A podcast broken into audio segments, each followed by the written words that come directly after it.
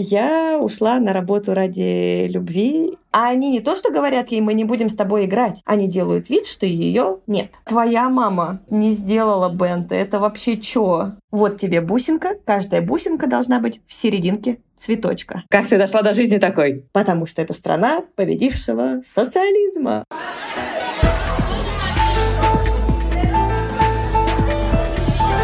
Привет! С вами подкаст «Учи в школе» и ваши ведущие Маша Форманюк и Оля Левина. Сегодня мы позвали к нам в гости Катю Брид. Катя раньше жила в Японии и работала там сразу в двух детских садиках, в государственном и в частном. Катя нам сегодня расскажет о своем опыте, как все это происходит в Японии.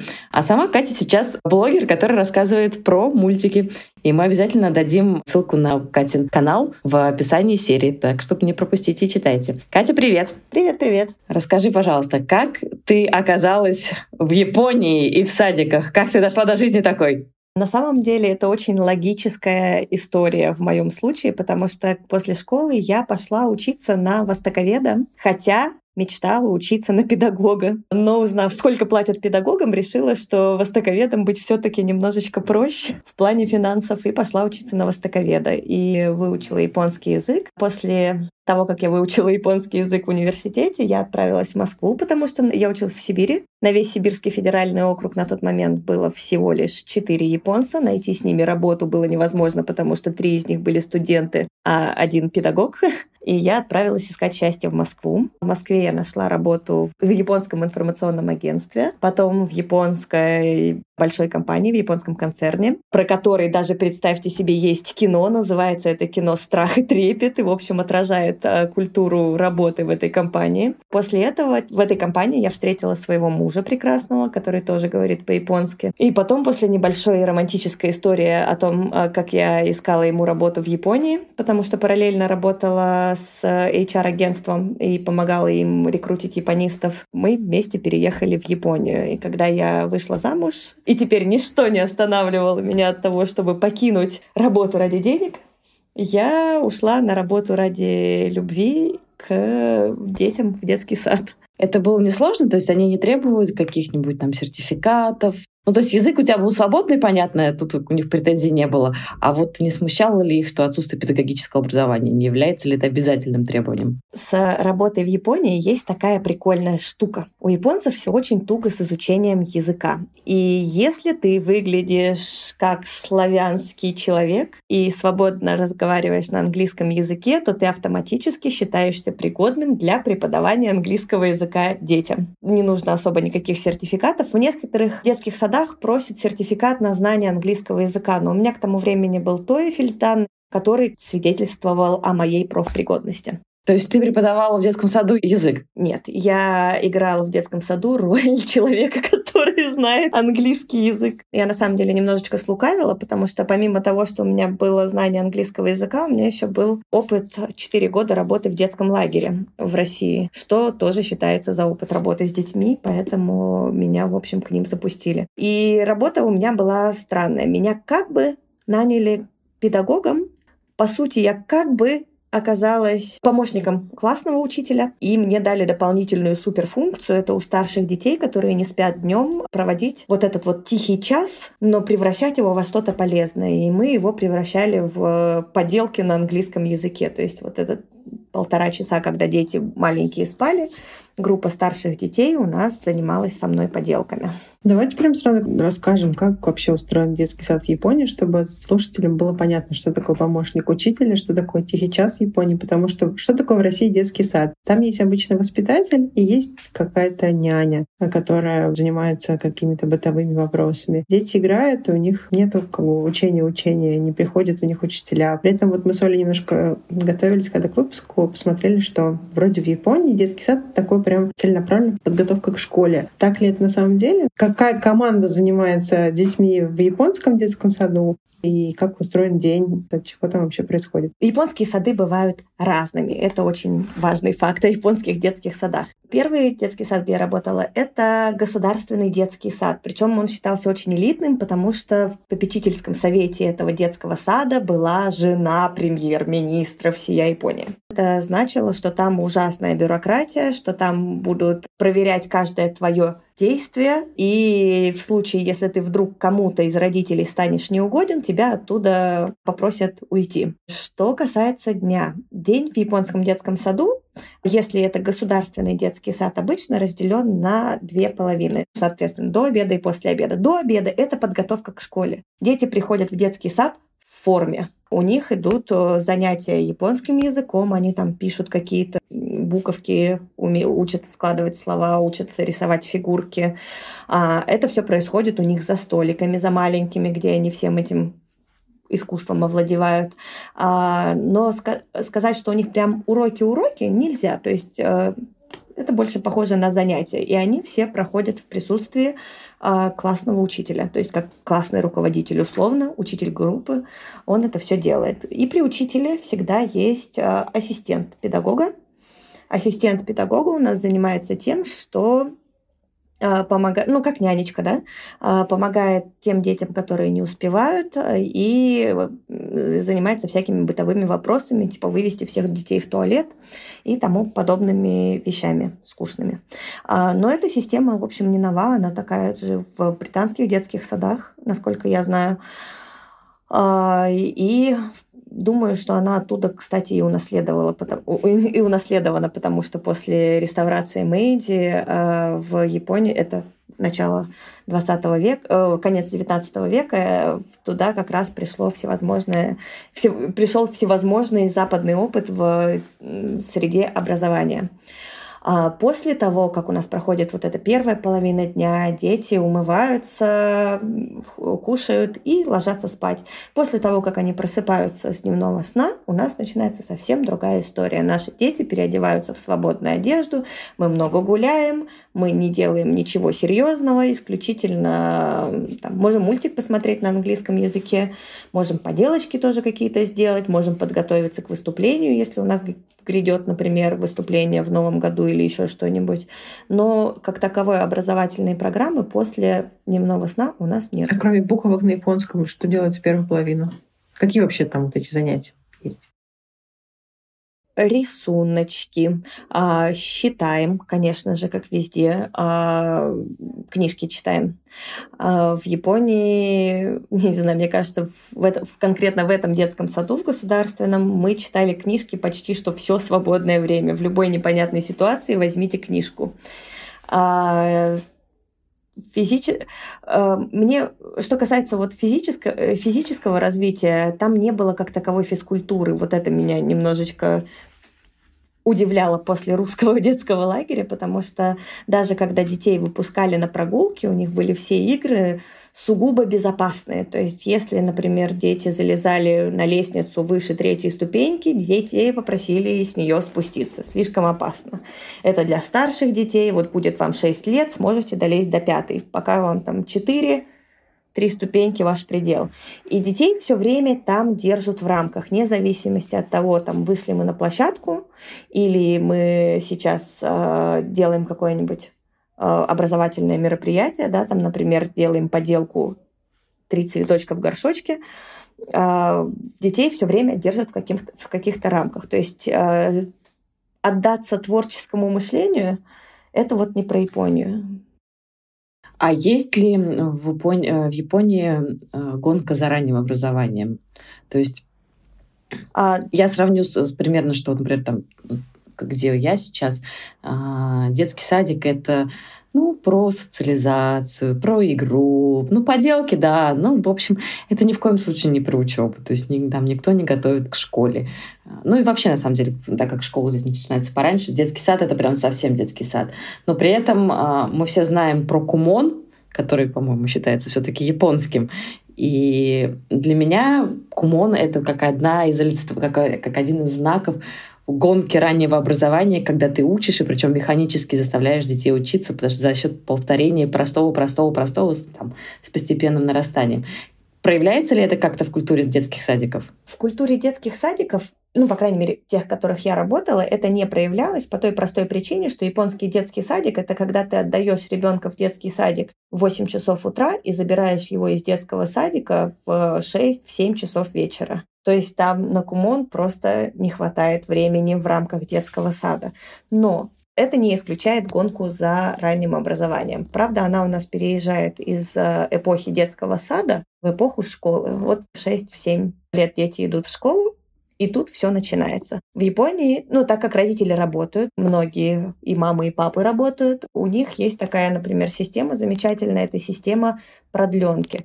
Но продленка не такая, как у нас, когда ты остаешься в школе, например, да, делаешь домашние работы, общаешься с друзьями, и вот это вот все под присмотром учителя. Продленка как отдельная организация, которая занимается тем, что она забирает твоего ребенка из школы, везет его на какой-нибудь кумон, после кумона забирает его, куда-нибудь привозит, он там делает домашнюю работу, ему помогают, и потом вечером его привозят готового к тебе домой. И вот такие продленки у нас действуют, как только заканчивается школа, если это первая смена, это происходит где-то к часу, к двум часам дня. И до вечера у нас продленку развозят около 8 часов вечера. То есть детей возвращают прям поздно вечером для того, чтобы заниматься какими-то своими делами. Уже времени не остается, ложимся спать, и следующий день все заново. А в школу, надеюсь, нет вступительных экзаменов? Или есть э, такое, что ты переходишь из садика?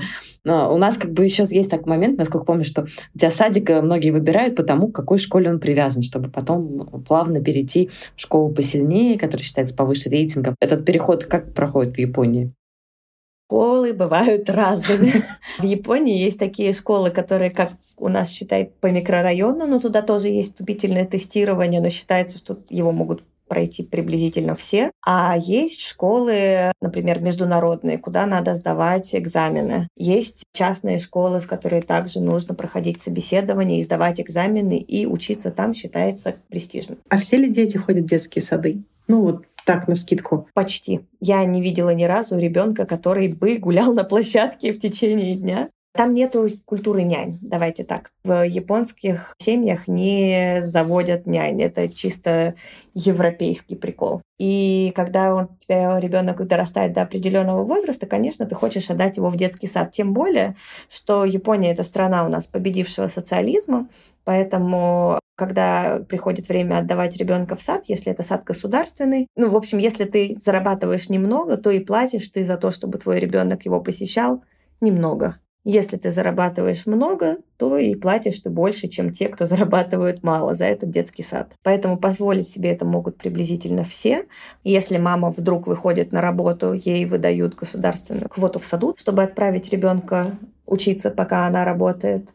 Государство очень продумало вот эту систему с тем, что дети должны у нас заниматься делом а не просто сидеть дома и делать не пойми что. А садиков свободный выбор или там есть какое-то прикрепление, вот ближайший садик к дому, где живет ребенок? Есть прикрепление, есть прикрепление. Я ни разу не слышала, чтобы кто-то ходил в садик на другом конце города, потому что он лучше. Считается, что все государственные садики дают приблизительно одинаковый уровень сервиса. И в садиках во всех есть какая-то вот эта общая государственная программа, или там есть тоже какой-то вот этот набор, как в Европе, ну не знаю, в Европе, во всей ли в Европе. Ну, в общем, в России сейчас есть этот набор вкусов типа Монтессори, Вальдорфские и просто садики государственные.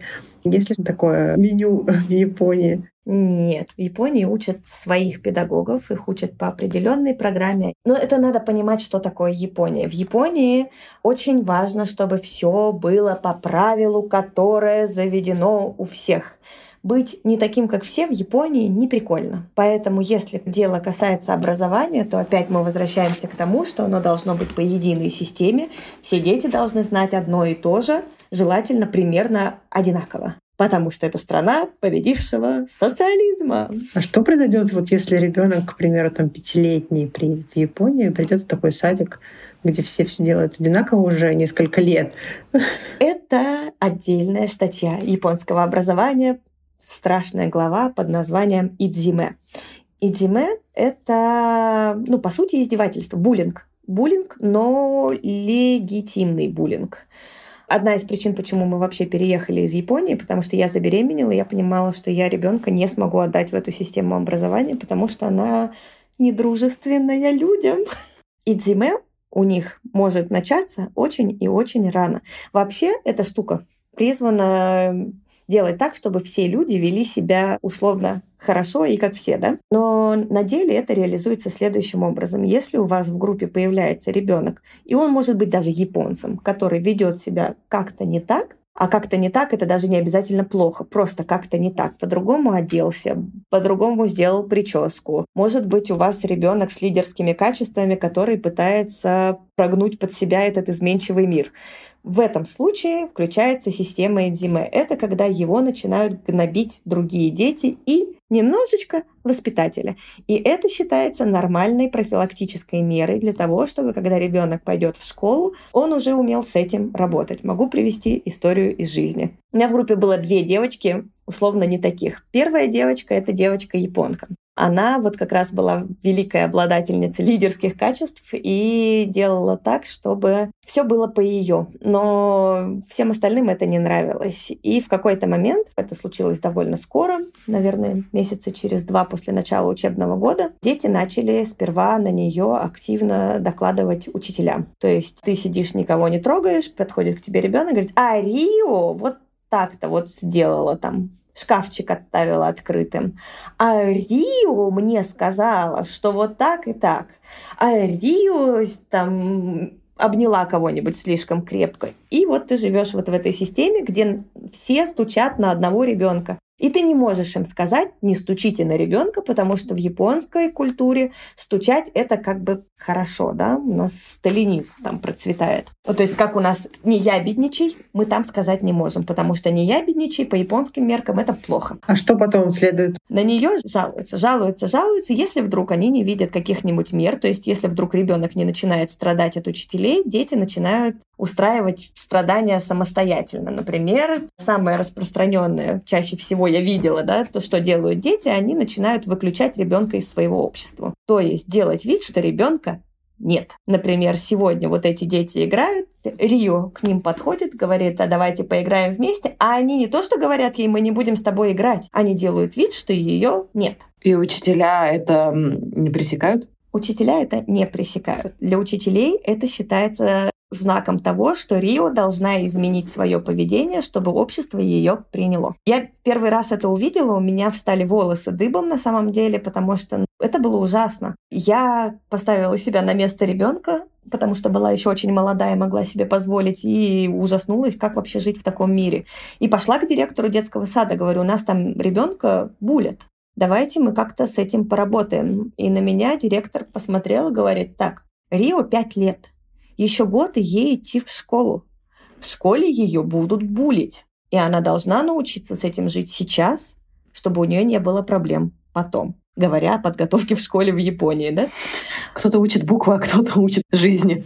Да, это была первая девочка. Вторая девочка, Мария, это как раз к вашему вопросу, это была русская девочка, родители которой переехали в Японию, которая не говорила по-японски ни слова. И сильно отличалась от всех японцев. Это такой кудрявый ангел у меня был, с которой отказывались играть, потому что она нас не понимает, поэтому мы ничего не будем с ней иметь общего. И буквально никто там с ней не играла. Она всегда меня очень ждала, потому что я была тем человеком, который с ней мог поговорить и хоть как-то там облегчить ее жизнь в детском саду, потому что учителей она не понимала без русского языка, но старалась, а дети с ней отказывались играть, потому что, опять же, она не знает японского языка. Было сложно, было сложно, но, если честно, если вот сейчас оценивать эту ситуацию, вот с проблемами русской Сони, мне было жить гораздо проще, чем с проблемами японской Рио, потому что Соня не понимала японский, и, по крайней мере, она не слышала, что про нее говорят другие дети. А Рио слышала.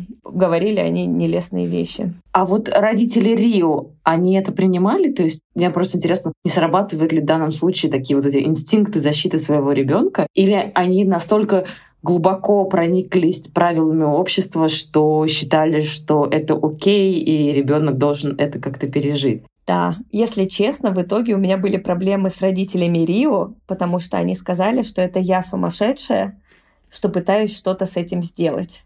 Очень интересно. Мы все, все начали переживать за Рио.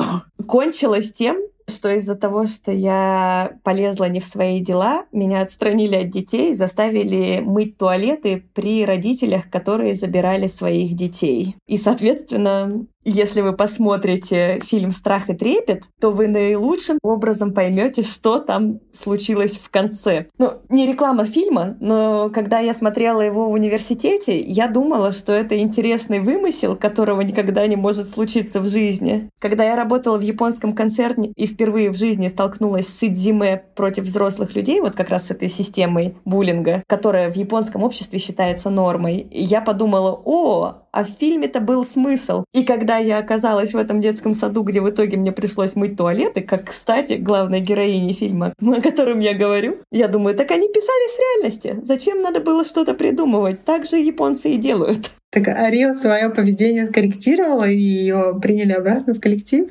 в итоге буллинга этого? Она стала тише. Она стала со временем намного тише. Это я вам точно могу сказать. Но в итоге мне пришлось уволиться раньше, чем я узнала, чем до конца закончится эта история. После этого Рио, получается, еще год ходила в э, этот же самый детский сад. Я не в курсе, чем это все закончилось. Но еще при мне она стала значительно спокойней. Японская система воспитывает детей, которые не подчиняются правилам, не входят, вот как, знаете, тут конструктор-сортер, игрушка детская, то есть когда ты должен там треугольничек в треугольничек, вот это все должно. А если мы говорим про, там, не знаю, аутический спектр, если мы говорим про синдром дефицита внимания или там про детей, которые объективно не могут вписаться в общество легко, и которым, ну, даже при помощи каких-то взрослых, что с ними происходит, как они справляются и выживают в этой системе? Мне кажется, это самые счастливые дети в Японии, потому что в тот момент, когда их зачисляют в детский сад, в их деле отмечают, что это человек ну, с заболеванием. При том, что заболевания там раздают не как у нас, да, у нас, э, чтобы признали ребенка аутистом, это ты должен пройти 60 врачей, каждый из которых должен засвидетельствовать, что это точно-точно аутист аутист. В Японии к аутистам причисляют даже детей вполне нормальных, у которых есть отклонения какие-то в поведении. Их сразу говорят, ну, как бы, что с ним поделаешь, аутист. Когда начинаешь с ним работать, вот ты входишь в группу, тебе сразу показывают, так, так, так, вот, вот, вот этот мальчик Мината, вот он аутист. Ну, просто смирись. Ну, давайте так, аутисты — это не враги японского общества. В общем-то, если бы все дети были аутистами, это была бы приблизительно идеальная группа японского детского сада, потому что они спокойненько себе сидят, не заинтересованы в происходящем, и они точно не будут поднимать никакую бучу. Но к вопросу о не таких детях, да, а о детях с какими-то отклонениями от э, среднестатистического японского ребенка. В японские детские сады берут детей со всем спектром инаковости. То есть э, туда приходят и дети с э, аутизмом, с которыми, в принципе, нету никаких особенно проблем, особенно учитывая японское понимание аутизма, где ребенок совершенно нормальный, просто очень любит цифры, например. И туда же приходят дети с какими-то серьезными отклонениями, которые могут вести себя, ну, девиантно, да, по отношению к другим детям. То есть у нас, например, в садике была ситуация, когда один такой мальчик, просто увидев, что с ним отказывается играть девочка, взял большой деревянный домик и спустил его ей на голову. И ему ничего нельзя сделать, его нельзя выгнать, потому что он не такой, как все. Ну, то есть, на самом деле, тогда их система, общество просто исключает из тех, кого они хотят воспитывать. То есть никаких специальных методик, никаких специальных педагогов к ним не приходит, ничего с ними, отдельной программы занятий с ними нет? Нет, никакой, никакой отдельной программы нету. Более того, у нас в садике не было психолога ни одного. Суперинклюзия. Да. И э, получается, что никто с ними не работает. Их как бы пытаются привлечь к деятельности, как всех остальных детей, потому что а чем они хуже? С одной стороны, с другой стороны, ну, мы понимаем, что не всех детей можно привлечь к деятельности, если они там, например, э, с какими-то серьезными задержками в развитии. Ну, то есть для них в России, например, существуют отдельные детские сады, где занимаются их развитием. А в Японии Такого нет. В зависимости от диагноза это может быть отдельная параллельная программа и отдельные заведения. Ну, то есть, на самом деле, это какой-то, честно говоря, тоже род астракизма, потому что мы вами не занимаемся, мы просто знаем, что вы есть, но ничего не делаем по этому поводу. Я вангую, что это может быть связано с тем, что в Японии отменили законы Евгеники только в 90-м году. 1990 году? 1990 году. И так как они еще закрыли не все суды по тому, как они вели себя раньше с людьми, которые не такие, как все, сейчас они как бы стараются как можно лучше их включать в жизнь общества, чтобы не повторилось огромное количество тяжб. Это, честно говоря, не похоже на включение их в жизнь общества. Ну, в общем, они в начале пути. Пожелаем им общественного развития и созревания. Они другие. Давайте так, когда мы говорим о японском образовании, они другие. Например, в японских школах, чтобы вы понимали масштаб катастрофы, английский язык до сих пор учат, давая им транскрипцию японской азбукой, а японский язык слоговой. То есть ты не можешь записывать английские слова японской азбукой а японцы могут. Это накладывает серьезный отпечаток на японскую систему, например, языкового образования. Про культурную часть еще интересно, раз уж у нас детский сад, и там вторую половину дня дети не занимаются учебой, а занимаются чем-то другим. Расскажи что-нибудь вот из того, что дети делают, э, там, не знаю, творческого, поделки, игры. Что необычного, такого чисто японского делают дети, что тебя удивило и поразило? О, это самая любимая моя часть, на самом деле, разговора о японских детских садах, потому что для японских детских садов, ну, так как мы говорим о том, что там все должно быть одинаково, выпускаются специальные журналы, журналы с поделками. И в этих журналах есть самые разнообразные уже готовые материалы, например, трафареты, да, как можно вырезать снежинки, или трафареты, как можно украсить класс, которые раздают детям, и мы делаем все по образу и подобию. Вот по образу и подобию это то слово, которым, наверное, лучше описать то, какие поделки мы делаем в японских детских садах. Это обычно не какой-нибудь креатив, вроде мы вам сейчас выдадим бумажку, и вы будете делать большую каляку-маляку, а мы потом все дружненько подумаем, что же это вы такое нарисовали. Это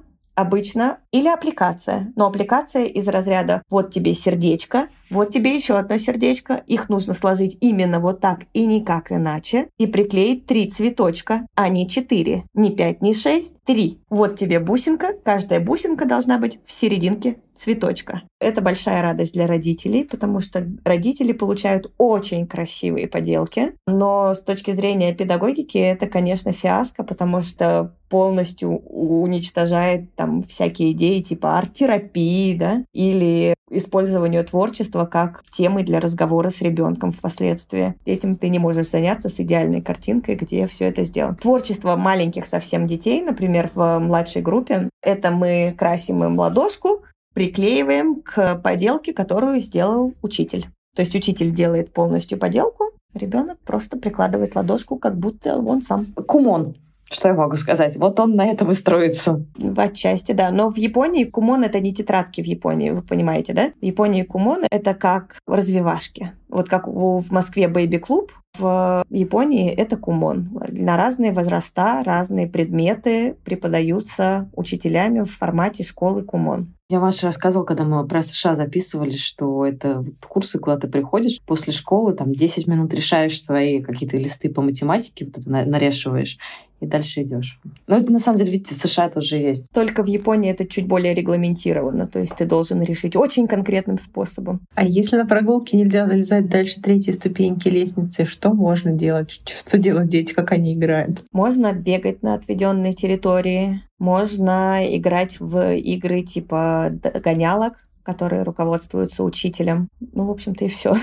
У них есть песочница. В песочницу можно заходить, потому что в садик оборудован душем, и если у нас ребенок измазался, мы можем его помыть. Родители просят принести колоссальное количество сменной одежды и подгузников и всего прочего, поэтому переодеть ребенка у нас никогда не проблема, потому что это прям требование детского сада. Одежда, несколько комплектов всякой разной. Вот, поэтому дети всегда чистенькие, очень опрятные, очень красивые, вне зависимости от того, чем они занимаются на площадке. А что они едят? Спрашиваю про то, что они едят, потому что сейчас вот эта тема ЗОЖа, культуры питания где-то в школах занимает место как часть образования, что детям рассказывают, как правильно питаться. Ну и вот если что-то такое в Японии или там все традиционное в Японии в государственных детских садах это просто ЗОЖ в чистом виде, потому что детям подают на обед обязательно супчик, обязательно рыбочку, обязательно рис. Рис это у них как у нас хлеб, да, без риса у нас ничего не проходит. Обязательно овощи, обязательно какой-нибудь чай. Но чай у них не компот, у них вместо компота, например, гречишный чай какой-нибудь или просто водичка. На полдник обязательно фрукты. Очень популярно у них э, на полдник давать детям запеченный батат. Я там на, на эту тему подсела. На самом деле, оказывается, очень вкусно. Причем не просто запеченный батат, а запеченный в мундирах. То есть его прям дают со шкварками старшим группам. Младшим чистят, а старшим дают со шкварками. То есть ты его открываешь и кушаешь. Крошка-баташка. Единственное, что меня немножечко смутило, это то, что там очень нормированные порции. Младшим дают порцию меньше.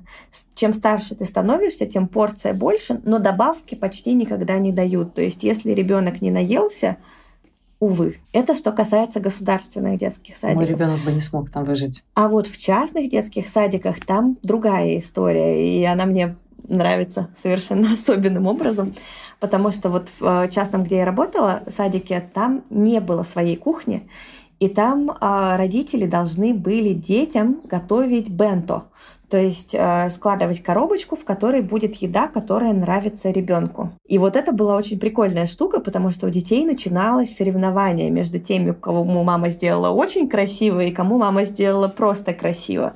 Но некоторым детям мамы не делали бенто, потому что, например, работают. И в таких случаях у нас заказывалось бенто от ресторанчика там специальная детская бента, где все согласовано с нутрициологами.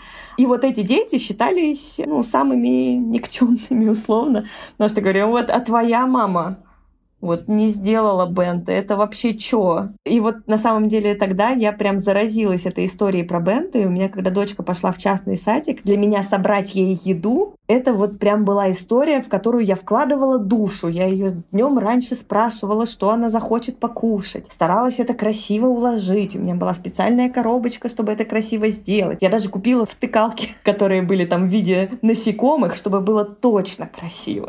Ну и надо сказать, опять же, про японское общество в целом. Японское общество — это общество любителей еды. Потому что в Японии культ еды. Там после работы некоторые люди едут в соседний город, потому что там открылся новый ресторан где надо срочно попробовать, что там подают. И, конечно же, это прививается с самого раннего возраста. В любом садике, даже в государственном, у нас есть э, каждые полгода бента-день. Это когда мамы обязаны приготовить красоту, потому что дети идут на пикник, и все будут показывать, на что способна их мать. Это, мне кажется, как конкурс поделок, честно говоря, в российских детсадах, когда нужно сделать там дары осени, и родители бедные изгаляются, то в Японии это конкурс бента. Я работала в частном садике, который был не просто частным садиком, а английским частным садиком. У нас была директор американка. Большинство людей, которые у нас работали вот в частном садике, были иностранцами. Поэтому, разумеется, у нас никакой программы обучения по японской системе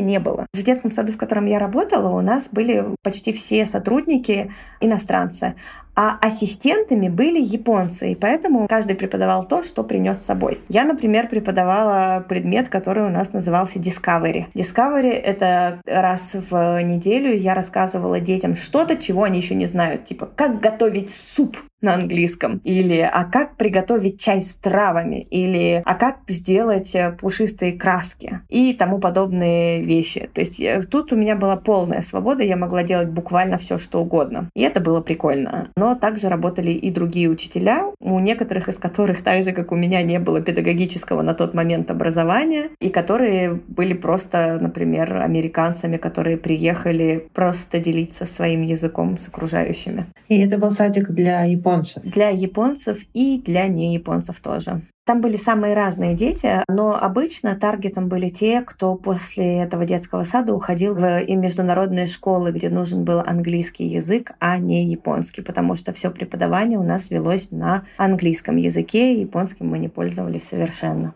То есть получается, что теоретически в Японии можно именовать эту историю с идиме и квадратным образованием и приклеиванием бусинок, если пойти вот в такой англоязычный детский сад и потом в международную школу. То есть можно жить в Японии и не столкнуться с вот этим спецификой. Можно, но это будет стоить очень, очень, очень много денег.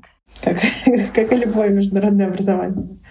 Ну, то есть на историю с международными садиками не распространяется квоты, например. То есть если там нет мест, значит, ты туда не попал. В то время как если в японском детском саду нет мест, то тебя как-нибудь куда-нибудь все равно запихнут.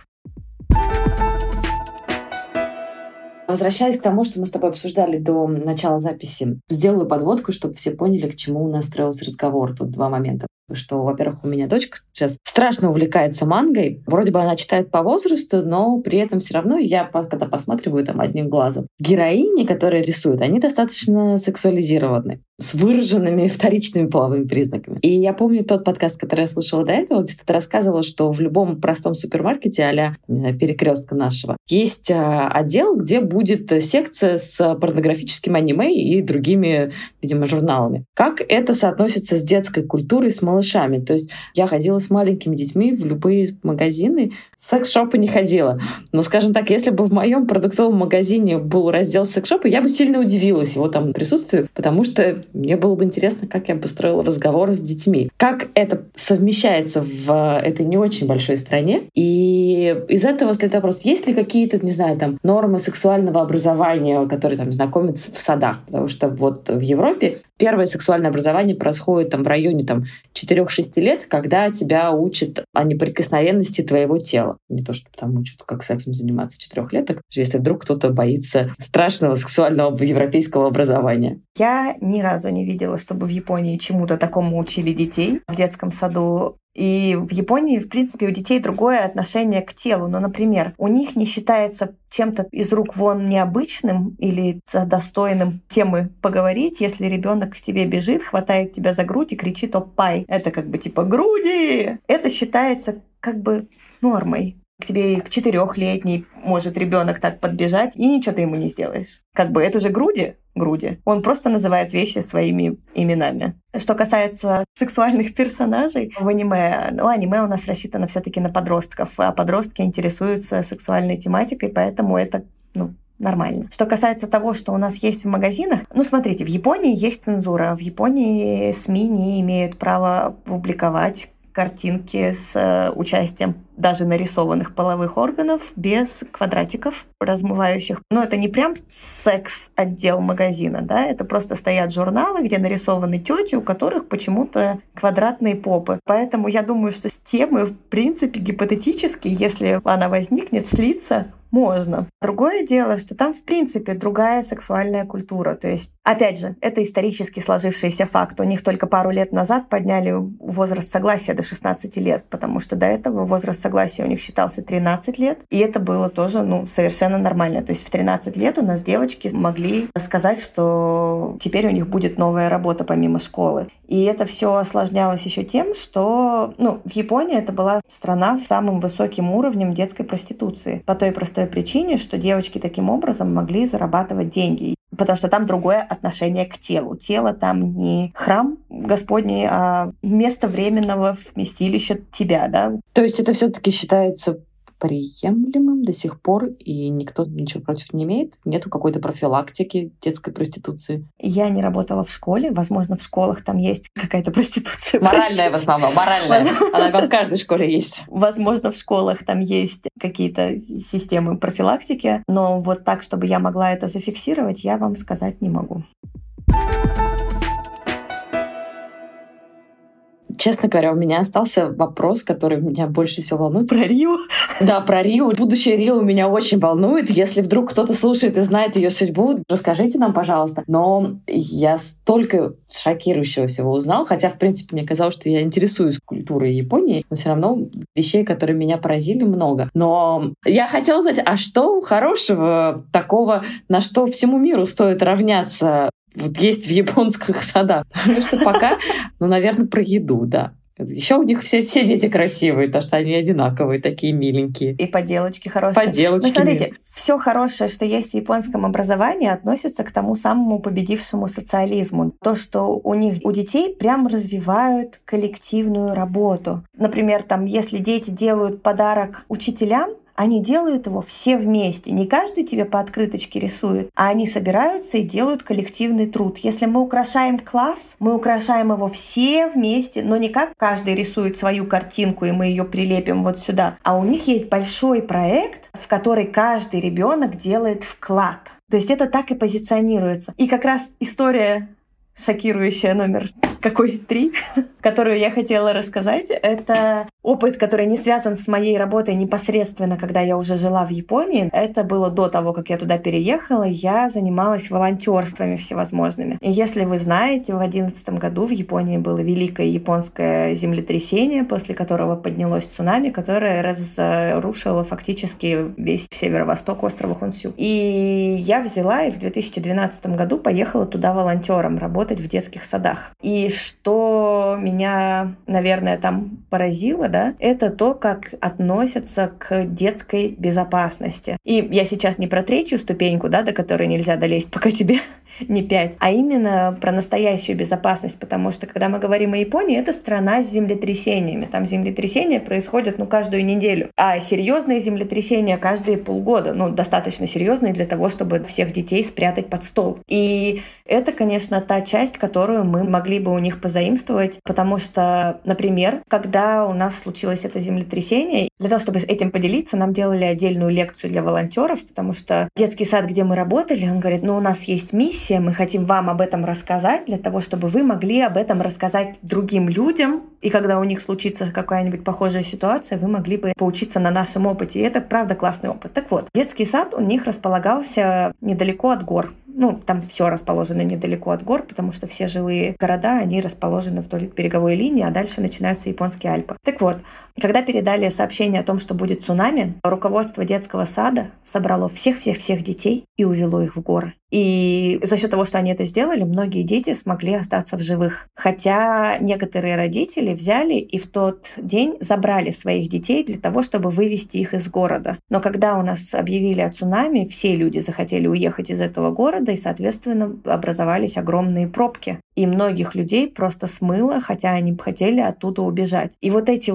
правила безопасности по-японски было бы здорово, если бы они были у людей в других странах. Конечно, в России у нас не произойдет цунами, да, нужно конкретно поискать место, где у нас цунами возможно. Привет, люди из Владивостока.